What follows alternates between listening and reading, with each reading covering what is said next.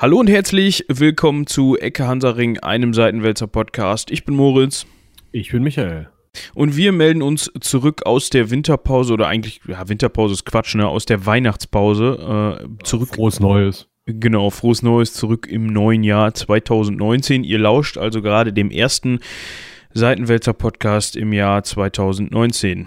Ja, ist so, ne? Ja. Ich glaube schon. Also ich weiß nicht. Und ich auch keinen anderen veröffentlicht. nicht, ausnahmsweise. Nee. Oh, ist ja langweilig. Ich dachte, du Ja. erzählst jetzt von deinem neuen Format, in dem du deine, ähm, weiß nicht, äh, innigsten Geheimnisse preisgibst oder so. Sorry. So, wir, wir lesen aus Michis Tagebuch. Tagebücher. Ja. Das können wir mal machen. Da passiert nicht viel. Nie eins geschrieben. Wird äh, eine Stunde lang sehr unterhaltsam. Ja. äh, was haben wir denn jetzt vor? Womit so. steigen wir ein? Ach so, du willst-. Du willst direkt zum Thema kommen. Ja, wir hatten doch äh, eine, eine Einleitung uns extra aufgeschrieben. Warte. Äh, ich hab, sie vergessen. Du Nuss. ähm. Äh, na, hier muss doch. Da. Ob wir nicht Lust auf was Koloniales hätten. Ja, aber das passt jetzt ja nicht mehr, weil wir das gar nicht machen. Ja, aber ich könnte ja jetzt sowas sagen wie, ich hätte mal Lust auf was Belagerungiges. Nein. Das. nein, nein, nein.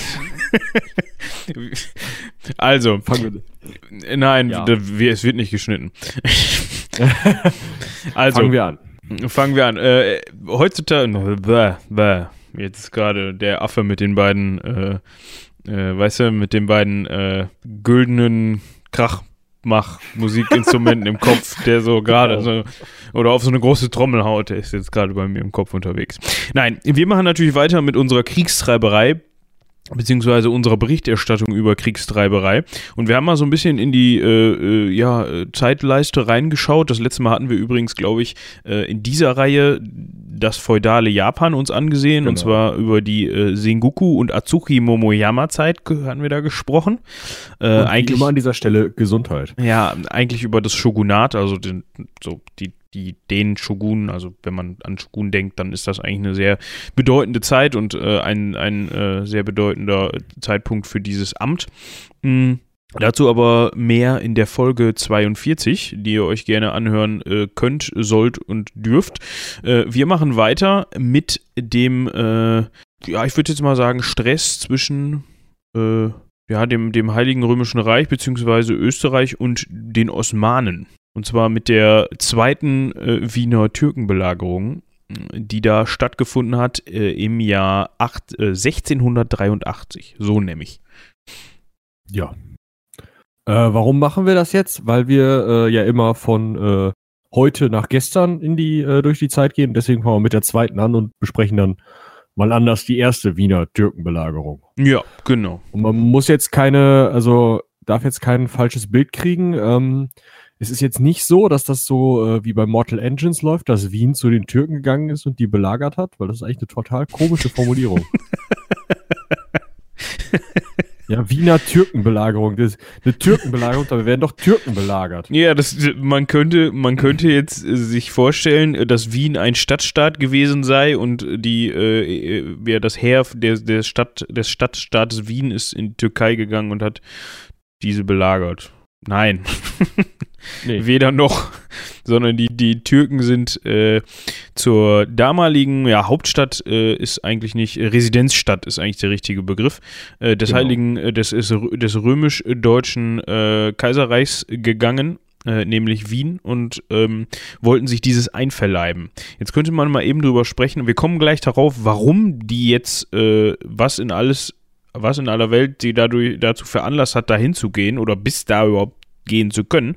Warum Ähm, da hingekommen sind. ja, genau. Wir können aber äh, zunächst einmal drüber sprechen, warum will man Wien denn gerne haben? Ja, das ist ja ganz spannend, weil Wien liegt ja ziemlich cool. So, wenn man sich die Stadt mal anguckt, so jetzt sagen wir mal ähm, auf einer Karte. ähm, Ich, ich, ich mag Karten. ja.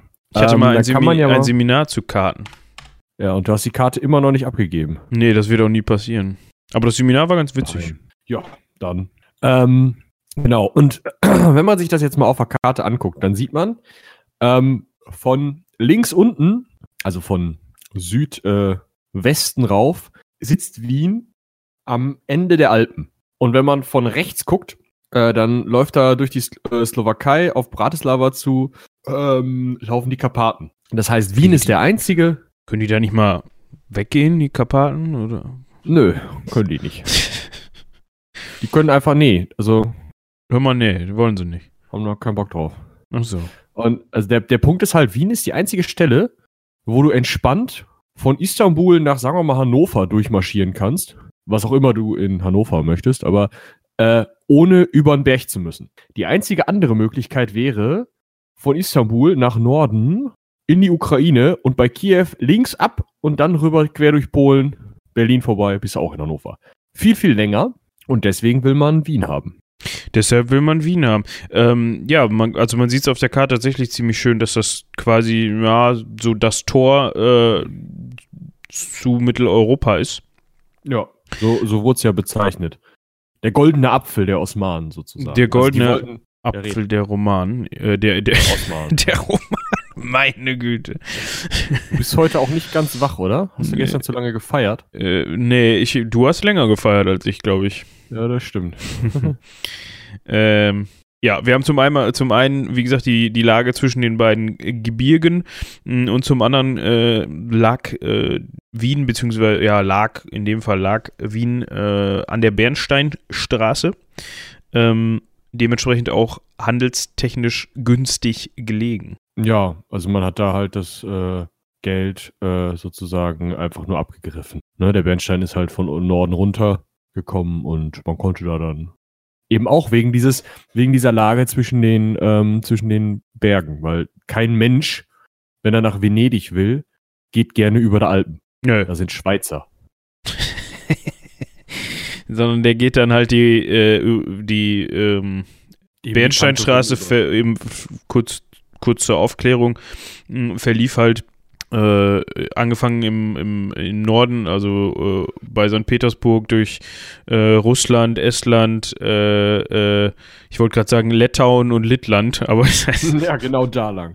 genau da lang, äh, durch Polen und dann eben genau von Norden kommend durch zwischen Karpaten und Alpen durch bei Wien vorbei, um dann eben in Venedig zu landen, von wo aus das Ganze dann entweder ja, verschifft wurde oder äh, vorher schon auf dem Landweg in andere Metropolen, wo das Geld saß, äh, ja, transportiert wurde. So, also halten wir fest, der Osmane, der eine, Wie hieß Äh, denn der eine? der hieß äh, Sultan. Achso. Ähm, Ich dachte, du machst jetzt irgendeinen äh, fremdenfeindlichen, äh, generischen äh, Nein, Witz. warte, ich, ich suche gerade.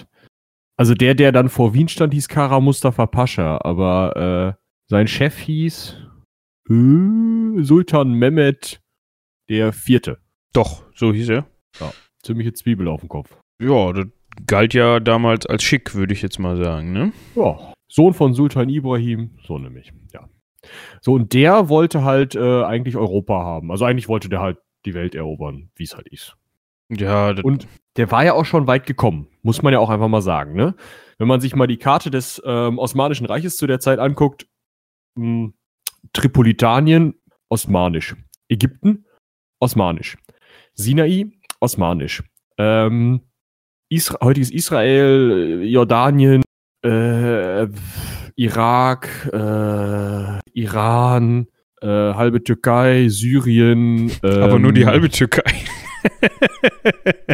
Ach so, nee, stimmt, da links, da war die ganze Türkei sogar. ja, ja. Ähm, Syrien, ähm, ähm, ähm, hier die Krim, auch ganz interessant. Große Ähm, Teile Griechenlands. Ja, stimmt, bis auf so ein bisschen Tenev, ne? Ja. Ähm, Georgien, die Walachei. Ähm, Ja, also wir können mal zusammenfassen, äh, die haben der, also die, die Osmanen äh, haben zu dem Zeitpunkt das wiederholt, was vorher zum Beispiel Alexander der, also viel, viel vorher Alexander der Große auch schon mal gemacht hat oder so. Also das, äh, ja, das so weit nach Osten sind die gar nicht rüber, ne? Nee, aber ich sag mal so, ähm, trotzdem erinnert das schon so ein bisschen daran, finde ich. Also was die Ausdehnung sagen- des Reiches angeht. Man kann es ganz gut mit dem Oströmischen Reich vergleichen. Ja, oder so. Also so rechte Hälfte Mittelmeer außer dem Stiefel, Stiefel von Italien osmanisch. Und dann haben die sich halt irgendwann gedacht, so ja, hm, irgendwie ja. immer gegen irgendwelche Araber und Perser kämpfen, haben wir auch keine Lust mehr drauf. Und äh, gehen wir mal nach innen. Ne? Und dann haben sie halt gesagt, hier an Wien vorbei, schön. Ungarn ist sowieso schon drei Viertel unsers. Dann nehmen wir den Rest auch noch. Ähm, jetzt muss man natürlich dazu sagen, wenn man sich diese Karte hier so anguckt, drängt sich mir als erstes so der Schluss auf, ähm, das muss ja eigentlich nicht im Interesse der europäischen Staaten gewesen sein, was da passiert ist. Ne? Also, ich meine, das ist natürlich auch ein schleichender Prozess gewesen. Ähm, ja. Weil das Ganze, also wir haben jetzt hier gerade eine Karte vor uns, die wirklich von 1300 bis äh, 1683 die Ausdehnung anzeichnet. Das Ganze hat dann eben äh, in der Türkei, in der heutigen Türkei, in einem kleinen Bereich angefangen und hat sich dann langsam ausgedehnt. Ähm, war jetzt also nicht von heute auf morgen so, dass die gesagt haben, so, das ist jetzt alles meins.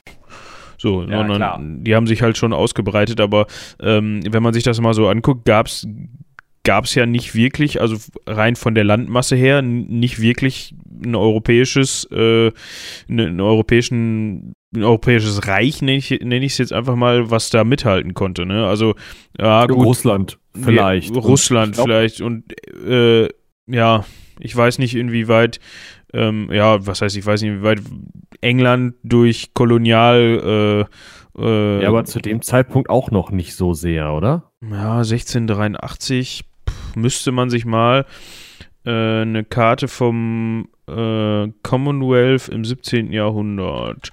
Commonwealth 17. Das interessiert mich jetzt einfach. Also es ist schon äh, auf jeden Fall einer der, der flächenmäßig größten Staaten zu dem Zeitpunkt äh, in europäischem Blicke. Also ich sag mal, das damalige China, da wurde halt nicht drüber diskutiert und ähm, auch, weiß ich nicht. Also selbst Russland, das war halt flächenmäßig groß, aber da kommt ja, also im Osten so hinter Ural kam zu dem Zeitpunkt halt nicht viel, ne? Also es gab ja noch keine, ähm, also es wurde ja erst interessant, Sibirien und so und die Bodenschätze da mit der Industrialisierung. Vorher konntest du mit dem Land nichts anfangen, weil Ackerbau kannst du da nicht betreiben, jedenfalls nicht mit einfachsten Mitteln.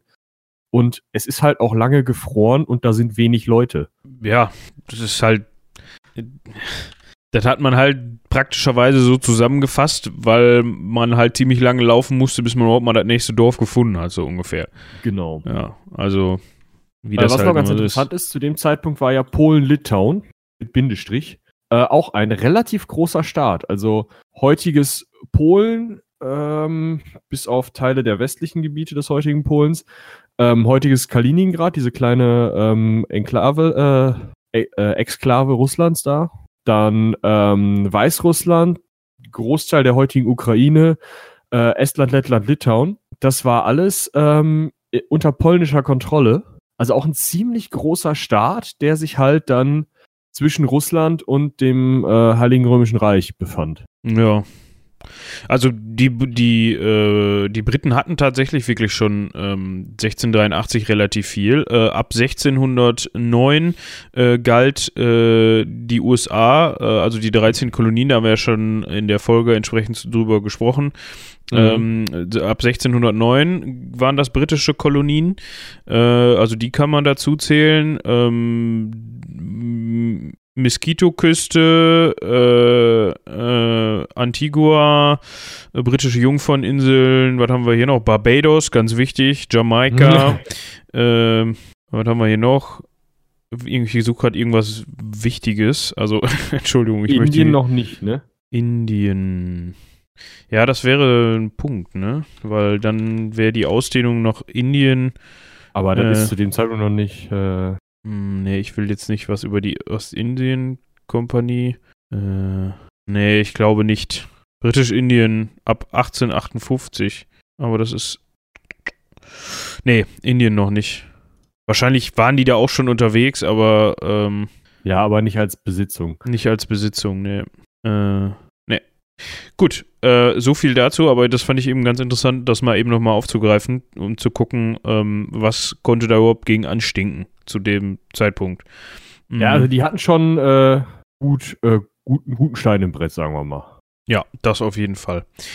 Also, Den, Ja. äh, den Türken war also nichts entgegenzusetzen zu dem äh, im, im zu der damaligen Konflikt äh, in der damaligen Konfliktsituation, äh, so dass sie auf jeden Fall bis äh, Wien durchgekommen sind. Ähm, ich lese hier gerade was äh, von dem Belagerungsheer, das so circa 1000, äh, 120.000 Mann stark war. Mm, Jetzt darf man sich die Belagerung der damaligen Zeit natürlich nicht mehr so vorstellen wie jetzt, äh, ja, ich sag jetzt mal mittelalterliche Belagerung. Äh, dementsprechend sind natürlich auch die Ausmaße der Befestigungen äh, gewachsen. Ähm, Ja, ich glaube, das ist ein ganz interessanter Punkt. Also man ähm, spricht wenig über diese äh, dann stattfindende Befestigung. Also früher kann man sich ja vorstellen, ne, Burgmauer steht da, kommt einer angerannt, haut da mit dem Rambock gegen, irgendwann fällt die um. vielleicht mal zwei Burgmauern, ne? Wenn man jetzt so, Ja, äh, fancy bist. wenn er jetzt mal, ja, obwohl, äh, hier, wie heißt der nochmal, ähm, diese, äh, in Sy steht in Syrien heutzutage, glaube ich, äh, diese Kreuzfahrerburg, äh, Krak de Chevalier, genau. Also das ist ja, Ja. schon, also die wurde gebaut, äh, äh, angefangen zu bauen, haben sie die 1031. Ähm, ja, zur Zeit der Kreuzzüge war das, glaube ich, schon ziemlicher, ja, kon Das war ein wenn, Klopper. war ein Klopper. Also du musst es ja erstmal einnehmen. Hält aber auch heute noch. Also da haben sie ja heute noch gekämpft. Ja, jetzt Ja, also- hier äh, Dingens. Syrischer Bürgerkrieg, die haben sich da auch noch verschanzt und funktioniert. Das ist ja witzig. Also, ein syrischer Bürgerkrieg ist natürlich nicht witzig, aber das habe ich tatsächlich nicht gewusst, dass die Burg da als Kampfhandlung Ja, also zu Kampfhandlungen Die Mauern sind dann einfach geil, ne? Weil also die sind halt so dick, dass du mit heutigen Handfeuerwaffen da auch nichts gegen machst. Ja, gut, du müsstest halt schon mit Artillerie da drauf schießen, um die kaputt zu machen, ne? Also, Was sie auch dann, aber naja. Ach, sag, Ähm. sag bloß, die haben da was kaputt gemacht. Aber nicht nur so ein bisschen. Oh, die Sacknasen, ey. Ja. Ich meine, die haben ja sowieso äh, relativ viel hier, der islamische Staat hat ja sowieso relativ viele alte Bauwerke und so da eingeäschert, ne? Wo man sich dann auch fragt, äh, musste das denn jetzt sein, Leute?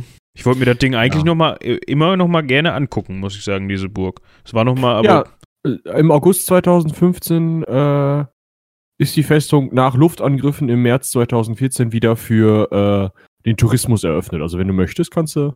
äh, ja, die Frage ist, wie die jetzt aussieht im Vergleich zu dem Foto, was ich hier gerade Weiß ich nicht. Aber du könntest halt hinfahren, wenn du möchtest. Ah, toll. Äh, ja, machen mach ich vielleicht mal. Mal gucken. Äh, ja, also. Äh, Verteidigungsanlagen. Also keine geraden Mauern mehr. Das funktioniert nämlich nicht. Weil mit den Kanonen äh, des 17. Jahrhunderts kommt man durch gerade Mauern relativ leicht durch. Ja, das ist so ein Ähm. bisschen, um das nochmal zu verdeutlichen, ähm, wenn der ein oder andere schon mal so ein bisschen was darüber gehört hat, wie im Zweiten Weltkrieg sich so ein Panzer hingestellt hat, wenn er gekämpft hat, dann hat er sich möglichst schräg zu seinem Gegner hingestellt, damit die Geschosse nämlich an der Wanne abprallen. Ja, weil gerade ist, wie Michi sagte, ist immer blöd. 90 Grad Winkel auftreffend äh, ist halt für das Geschoss am meisten, kann das Geschoss am meisten äh, Wirkung entfalten und äh, ja, 45 Grad Winkel ist optimal dafür, na nicht, nee, mehr weniger als 45 Grad, ne? Umso, Ja. umso flacher das auf die Mauer auftrifft, das Geschoss, Geschoss, umso wahrscheinlicher ist es natürlich, dass es abprallt bzw. nur streift. Ja, Ja. also Physik halt. Genau. Und die Idee äh, der ähm, unter anderem eben auch der Wiener Verteidigungsanlagen war jetzt, wir bauen also möglichst viel schräge Wände. Das kennt man vielleicht, wenn man mal so eine Karte, nicht gerade unbedingt von Wien, aber auch von seinen eigenen äh, Heimatstädten, wenn das größere Städte sind, die hatten fast alle solche Verteidigungsanlagen. Die hatten solche, solche Schanzanlagen. Ähm, wenn man das mal von oben gesehen hat, sieht immer aus wie so ein ziemlich hässlicher Stern, wo dann, also wo einmal die normalen Zacken sozusagen sind, relativ flache Zacken, also nicht so lange Spitzen, sondern was Kurzes. Und dazwischen dann, oder davor dann Graben und in dem Graben meistens auch noch mal so Zacken, die einzeln stehen. Ja. Von Äh, oben. Also, wenn man sich jetzt mal, also als Beispiel ein Bild von der Zitadelle von Münster aufruft, äh, ja, das sah halt auch aus wie so ein Mandala, du von, wenn du es von oben gesehen hast, zum Ausmalen. Ähm, Ja, aber das war halt einfach Stand der Technik und dementsprechend ja halt auch. links, ne? Ja, genau. Äh, Und also man, man hat halt vor alle interessanten Sachen hat man erstmal so eine Spitze vorgebaut. Und man halt gesagt hat, okay, wenn die geradeaus auf irgendwas draufschießen, ist halt blöd. bauen wir da eine Spitze vor, dann können sie nicht mehr gerade drauf schießen. Und außerdem erlaubt einem das natürlich, wenn die Spitzen relativ nah aneinander sind, auf diesen Spitzen zu stehen und den Gegner halt zu beschießen, wenn der zwischen den Spitzen an die Mauer möchte. Ja. Weil der Gegner ist ja nicht so blöd und gräbt sich mit was weiß ich was geradeaus auf die Spitze durch so eine Spitze durch, sondern versucht halt immer an den Stellen, wo sozusagen diese, die, die Grundseiten der Spitzen aufeinandertreffen, da, also an den schwächsten Stellen durchzubrechen. Ja, weil die Spitze ist natürlich von der Mauerstärke her wesentlich stärker als, als die Wand zwischen zwei Spitzen sozusagen. Genau. Genau. Ja, dementsprechend hat das Ganze äh, sehr, sehr lange gedauert. Also, dass eine Belagerung auch durchaus mal länger dauern kann und auch in einer Pattsituation enden kann. Also, Pattsituation ist dann immer für denjenigen blöd, der belagert wird, ähm, weil dann irgendwann nichts mehr zu fressen gibt. ja. Ähm, trotzdem hat äh, die Belagerung angedauert äh, vom 14. Juli 1683 bis zum 12. September 1683. Äh, also äh, knappe zwei Monate, also ziemlich genau zwei Monate. Mm, kann man sich Was mal vorstellen. relativ kurz ist eigentlich, ne? Also, Ja. Ja, also für, wenn man sich jetzt mal die Ausmaße des Heeres, der Heere anguckt, also des, des ja, vor allem des osmanischen Heers und die äh, Belagerungsanlagen, dann könnte man sich auch vorstellen, dass das noch wesentlich länger gedauert hat. Genau. Ja, was ist noch interessant über die Belagerung? Ähm, wer, wie viele haben denn da gegeneinander gekämpft? Das ist vielleicht auch ganz spannend. Ähm, 16.200 bis 30.000 Leute in Wien, aber 120.000 Osmanen. Ja. Das ist halt krass. Ne? Also wenn man sich das ausrechnet, jeder Dann- Verteidiger, selbst wenn die 30.000 da waren, vollständig, jeder Verteidiger vier Gegner, da hast du zu tun. Ja, gut, ich meine, das wird natürlich äh, ausgeglichen oder sollte natürlich ausgeglichen werden durch die Verteidigungsanlagen. Ähm, Mhm. Was natürlich nicht ausbleibt, ist äh, enorme Verluste in der Zivilbevölkerung. Äh, die Städte um Wien drum zu wurden von den Osmanen äh, meistens weitestgehend, äh, weitestgehend vernichtet bzw. niedergebrannt und die Bevölkerung. Nee, die Osmanen haben die nicht niedergebrannt, das waren die Wiener selber.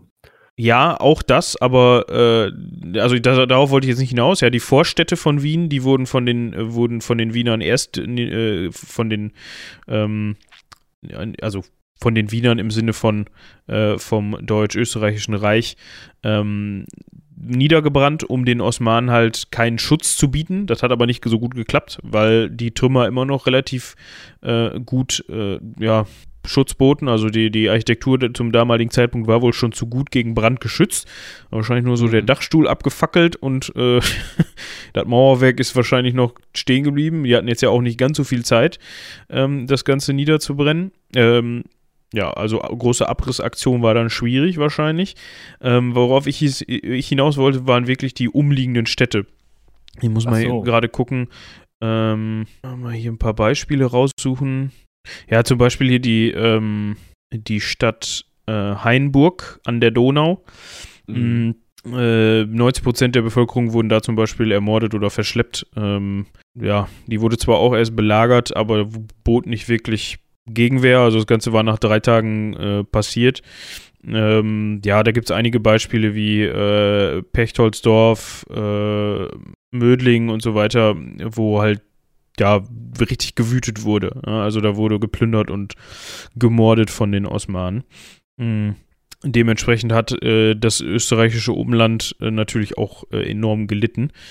Ich denke mal, da sind wahrscheinlich auch die eine oder oder die viele, viele, die es noch konnten, sind wahrscheinlich auch nach Wien geflüchtet. Ja, klar. Ja, weil das natürlich die äh, in dem Umkreis die bet- am besten verteidigste Stadt war und natürlich auch die bedeutsamste äh, Ja, da war die Hoffnung noch am größten, dass dann vielleicht jemand kommt und einem hilft. genau. Ja. Ähm, ja, gut, also Umland haben wir jetzt abgefrühstückt. Wir haben da diesen etwas merkwürdigen Stern. Wie greife ich sowas denn an, wenn ich es nicht beschießen kann? Ja, also es wird sicherlich beschossen worden sein. Ähm, Ja, aber also die, die Wände kriegst du ja, die sind ja großteils aus Erde aufgeschüttet und dann gestampft und nicht mehr aus Mauern gemauert. Ja, also. Ja, aber vor allem halt auch, also ich würde halt versuchen, in die Stadt reinzuschießen. Ja, das ist oft der Fall, dass das versucht wird, ja. ja, äh, aber ansonsten vielleicht auch äh, drunter durchbuddeln. Ist eine schöne Idee. Hat's geklappt? Ähm, teilweise. Das war wohl, also ist so die ungefähr ekligste Art zu kämpfen, die man sich so vorstellen kann. Ähm, weil, also es ist halt, also dieser Minen- und Bodenkrieg ist halt, es ist, es gibt's ja, ja, haben wir ja schon im Ersten Weltkrieg drüber gesprochen, mit den Gräben und so. Das nicht so geil. Ähm, die haben halt wirklich gebuddelt und äh, von beiden Seiten. Das heißt, du stehst mit einer Fackel in einem gerade laufen, also mannshohen Gang, wenn du Glück hast, der irgendwie mit, ähm, mit behelfsmäßigen äh, Eichenstämmen oder Holzstämmen irgendwie abgestützt ist und kasperst da irgendwie mit, m, äh, mit einer Spitzhacke vorne rum, während du, wenn du nicht hackst, hörst, dass auf der anderen Seite auch gehackt wird, weil die anderen kommen ja auch und irgendwann haust du so ins Leere und merkst, scheiße, da ist der Gang von den anderen. Dann hält der Typ hinter dir da seine Moskete durch oder dann geht's Geballer los. Oder irgendwer schmeißt irgendwie so einen, so einen Rauchkolben da durch oder sowas. Also, ich glaube, das ist wirklich unschönst, besonders weil du da drin ja, die haben ja nur, haben ja kein elektrisches Licht gehabt. Das heißt, du warst mit einer Fackel unterwegs in einem stickigen Ja. Raum. Ähm, äh, und dann, ne, dann stehst, stehen die halt wirklich voreinander, irgendwie 20 Zentimeter auseinander und da ist noch Erde und dann hacken die irgendwie aufeinander ein. Und, boah, weiß ich nicht. Wäre jetzt nicht meins gewesen, sagen wir es mal so. Nee, ich glaube, da musst du schon suchen, bis du da jemanden findest, der da begeistert bei der Sache ist. Ähm, Eben. stellt sich, man, also, ja, nee. Und also was dann halt gemacht wurde, war, das eine waren Laufgräben, also einfach in den Boden gegrabene mannshohe Gräben, wie Schützengräben eben, die dann auf die Verteidigungsmauern zuführten, sodass Artilleriebeschuss nicht mehr so leicht war und man, also einfach die Leute, während sie an die Mauern heranrückten, geschützt waren, aber auf der anderen Seite wurde eben auch unter der Erde gekämpft und wurde versucht, in diese, diese Spitzen, da waren oft äh, Soldaten stationiert drin und drauf. Und da reinzukommen und dann Pulvervorräte anzuzünden oder äh, da einfach ein Stück wegzusprengen mit irgendwelchen ähm, Fässern voll Schießpulver, die die da unter den äh, Verteidigungsanlagen dann gezündet haben und so. Und äh, ja, das haben halt beide Seiten gemacht. Also die, äh, sowohl die ähm, Osmanen sind halt irgendwie an die Verteidigung, haben versucht, da möglichst viel Schaden anzurichten, als auch die Wiener sind mit Laufgräben und Minen raus und haben einmal versucht, die Osmanen daran zu hindern, so zu kämpfen, aber eben auch versucht, den Osmanen an ihre Artillerie oder so Schaden zuzufügen. Irgendwo Minen zu zünden, wo sie wissen, da werden die Osmanen irgendwann bald vorbeikommen, dann jage ich es dann und dann in die Luft und solche Aktionen. Also richtig fies. Ja. Ja, jetzt interessiert uns natürlich noch, wie ist es ausgegangen? Wie ist es ausgegangen? Ja, wir können noch mal kurz äh, über Truppen reden, weil ich glaube, das ist auch noch ganz spannend. Ja, dann, dann schieben wir das nochmal so ein bisschen nach hinten, weil sonst, äh, Weil ähm, ich habe gerade mehrfach das Wort Janitscharen gelesen. Hast du dich mit denen aus? nein. Nein, das sind ähm, osmanische Elitetruppen, also die osmanischen Elitetruppen. Äh, die waren einmal die Leibwächter des Sultans, aber auch ähm, ja hohe Beamte und sowas kamen aus dem Kreise der Janitscharen. Aber es war eben auch so, äh, dass die eben an vorderster Front kämpfen mussten, wenn es dann mal losging. Ähm, so zum Beispiel eben in Wien. Also vor Wien, gerade diesen Boden, diesen, diesen Minenkrieg haben die Janitscharen durchaus vorne mitgekämpft. Ähm, man sagt, die sind im 14. Jahrhundert gegründet worden und ähm, ja, die funktionieren so, ähm, dass Kinder von christlichen Familien unter osmanischer Kontrolle weggenommen werden und direkt in die Ausbildung ähm, zur, zu fanatischen Muslimen und Kriegern äh, ausgebildet werden. Warum christliche? Wa- Warum nimmt man nicht direkt Kinder aus muslimischen Familien? weil man ähm, die ähm, Christen, also einmal wollte man natürlich den muslimischen Glauben verbieten, wenn man dann christliche Kinder nimmt, ne, vermehren sich die Christen nicht so stark wie die Muslime. Ähm, aber eben auch, weil man den Muslimen das nicht antun wollte, denen aus den Familien die Kinder wegzureißen. Ach so. Und da hat man halt gesagt, ja, keine Ahnung, irgendwelche Serben, Bosnier, Albaner, Armenier, Bulgaren, Georgier, Griechen, Kroaten, Polen, Rumänen, Südrussen, Ukrainer oder Ungarn interessieren uns halt nicht. Die sind eh an der Peripherie unseres Staates oder unser, unseres Reiches. Ähm, die können wir die Kinder wegnehmen. Und so ist es eben passiert. Also die ähm, auch äh, Vasallen mussten teilweise eine Anzahl von Jungen abgeben, um die dann halt zu Janitscharen ausbilden zu lassen. Und die Janitscharen wussten normalerweise nicht, wer ihre Eltern waren, ausgebildet, auf ihren Ausbilder fixiert und waren dadurch eben ähm, dem Sultan treu ergeben, waren Muslime und waren eben die, die Elite-Truppen, weil sie eben auch kein Heim oder sowas hatten, wofür sie kämpften. Also es war so dieses, ja, fanatischer Krieger eben, wie man es haben wollte. Das erinnert so ein bisschen an die, ähm, du hast Game of Thrones nicht gesehen, ne? Nö. Da gibt es eine, äh, eine Sklaven, eine, also eine, da gibt es so Kämpfersklaven, die, die nannten sich die Unsullied, also die Unbefleckten. Und die sind eben genauso. Also die sind halt auch als Baby halt von den Eltern weggenommen worden oder halt gekauft worden, wie das bei Sklaven dann halt so ne, gemacht wird. Ähm, mhm. Und die sind äh, halt genauso erzogen. Nur, dass man denen zusätzlich halt noch äh, die Männlichkeit geraubt hat, dass sie auch gar nicht auf die Idee kommen, äh, sich anderen Tätigkeiten zu widmen, als mit dem Schwert und der, der Lanze rumzu, also der, ähm, dem, mit dem, also mit dem Schwert rumzufuchteln. ähm, sie können auch mit einer Lanze rumfuchteln. Ja, ja ne? Äh, konnten sie, also mit der Lanze konnten sie nicht mehr rumfuchteln. Äh, auf jeden Fall, äh, ja, die, und ich glaube, das Abschlussritual war dann, dass sie dann auf den Sklavenmarkt gehen mussten äh, und ein Kind kaufen mussten, um das dann umzubringen. So, und wenn sie das geschafft haben, dann waren sie halt die, äh, ja, dann wusste, wusste Chefe halt, alles klar, auf den kannst du zählen, der hat keine Skrupel mehr vor irgendwas. So, aber ah, ja. so, so, diese, diese Art der Ausbildung, also jetzt unabhängig davon natürlich, äh, die es könnte sein, dass der äh, Herr Martin äh, da vielleicht seine Inspi oder ein Teil seiner Inspiration her hatte.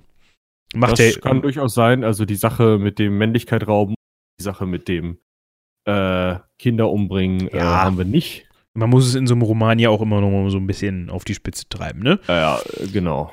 Weil das hat er ja durchaus gemacht, der äh, Herr Martin. Der hat ja auch zum Beispiel, äh, äh, es gibt ja in der schottischen Geschichte die sogenannte Rote Hochzeit. Hast du bestimmt schon mal von gehört? Mhm. Ja, und die hat er zum Beispiel auch äh, übernommen. Für sich äh, die Idee ja. quasi annektiert. Ja, ohne jetzt ja, zu viel gut, spoilern ja. zu wollen. Für Leute, die das noch nicht gesehen haben. Aber hey, wir haben 2019. Guckt euch das an. Ich hab, ab wann gilt halt, wir hatten ja mal einen Artikel über Spoiler, den Herrn Robin geschrieben, glaube ich, ne? Weiß ich nicht, ab wann das gilt, dass man, äh, keine Ahnung. Naja. Aber ja, also auf jeden Fall, die Janitscharen kämpften eben auf äh, türkischer Seite und bei den ähm, Wienern gab es, glaube ich, keine Elite-Truppen. Ähm, wahrscheinlich auch wahrscheinlich auch ziemlich viele Wiener, äh, viele Zivilisten, die dann von der Stadtbevölkerung halt mal eben so hier, nimm dir die Muskete, geh mal da oben hin. Da sagt dir schon einer, was du machen sollst. Wenn du was mit Turban siehst, das Ende dahin halten. Und am besten abdrücken. ähm, da sind auch ähm, Dingenskirchens hier ähm, Studenten eingezogen worden sogar. Das finde ich auch ganz interessant. Ja, das habe ich eben auch gelesen. Ja. Ähm, ja, und äh, auf der anderen Seite, nämlich dann bei den, jetzt, da kommen wir nämlich, deswegen kam ich drauf, äh, zum, zum Thema, äh, äh, wie, wie endete das Ganze. Ähm, auf der anderen Seite kämpften unter anderem die geflügelten Husaren, eine polnische Elitetruppe. Denn äh, das Heilige Römische Reich und äh, Polen-Litauen hatten sich einen Verteidigungspakt gegen das Osmanische Reich einem Verteidigungspakt äh, gegen das Osmanische Reich zusammengeschlossen, auf äh, Anraten des Papstes Innozenz der, äh, des Elften. Wie soll auch, auch sonst heißen? Im Zweifel heißt ein Papst halt Innozenz. Innozenz, ja. Wenn, ja, wenn du mal Papst bist, kannst du dich Innozenz nennen. Ja, wenn ihr nichts Besseres Ich weiß gar nicht, beim wievielten sind sie jetzt, aber äh, hat auch ein hübsches Bildchen. Liegt in einem gläsernen Sarg im Petersdom in, äh, Petersdom in Rom. Und wieso heißt der aktuelle auch Innozenz? Nein. Nee, aber nein, der heißt doch hier Francis, irgendwas. Äh, Franziskus, genau. Ähm, ich weiß gar nicht, bei welchem Innozenz die jetzt sind. Gibt es da nicht irgendwie eine Aufführung oder so? Also eine, eine, eine Liste, warte. ähm, äh, Liste der koptischen Päpste. Nee, koptisch doch nicht. Liste der Päpste will ich. Mann. Ähm, Papst, Schwachsinn, Was? Der Gegenpapst war Schwachsinn?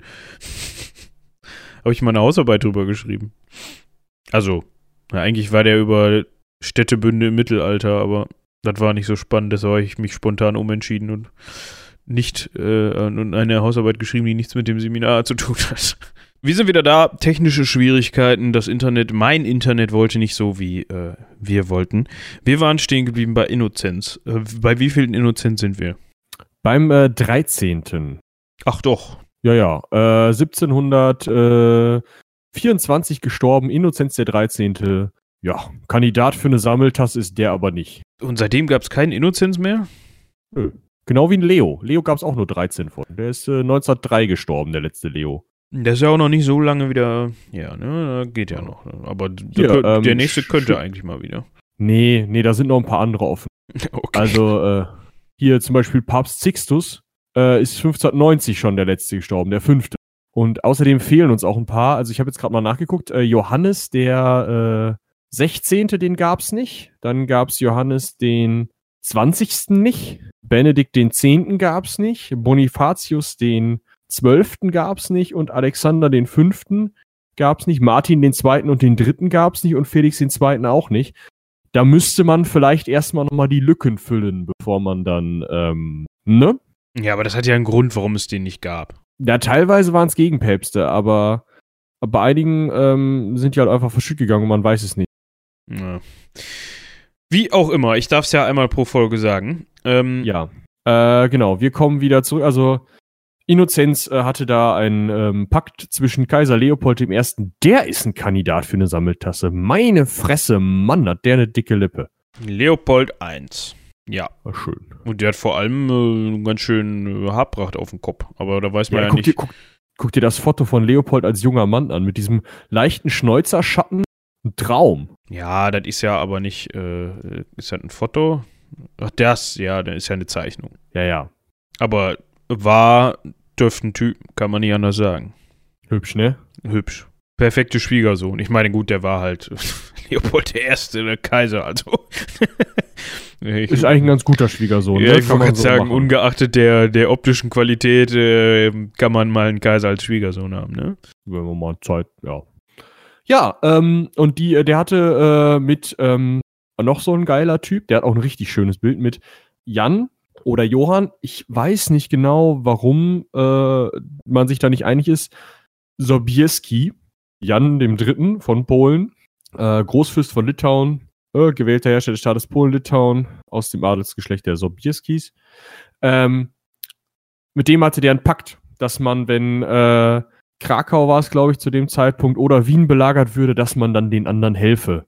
Das hatte der Innozenz ausgefummelt mit denen. Und äh, dementsprechend, und das, jetzt kommen wir nämlich eben zum Ende, kam dann äh, am dum, dum, dum, Ende der Belagerung, äh, wo steht's denn? Äh, kam es auf jeden Fall, kamen die äh, geflügelten Husaren der Polen und äh, entsetzten Wien.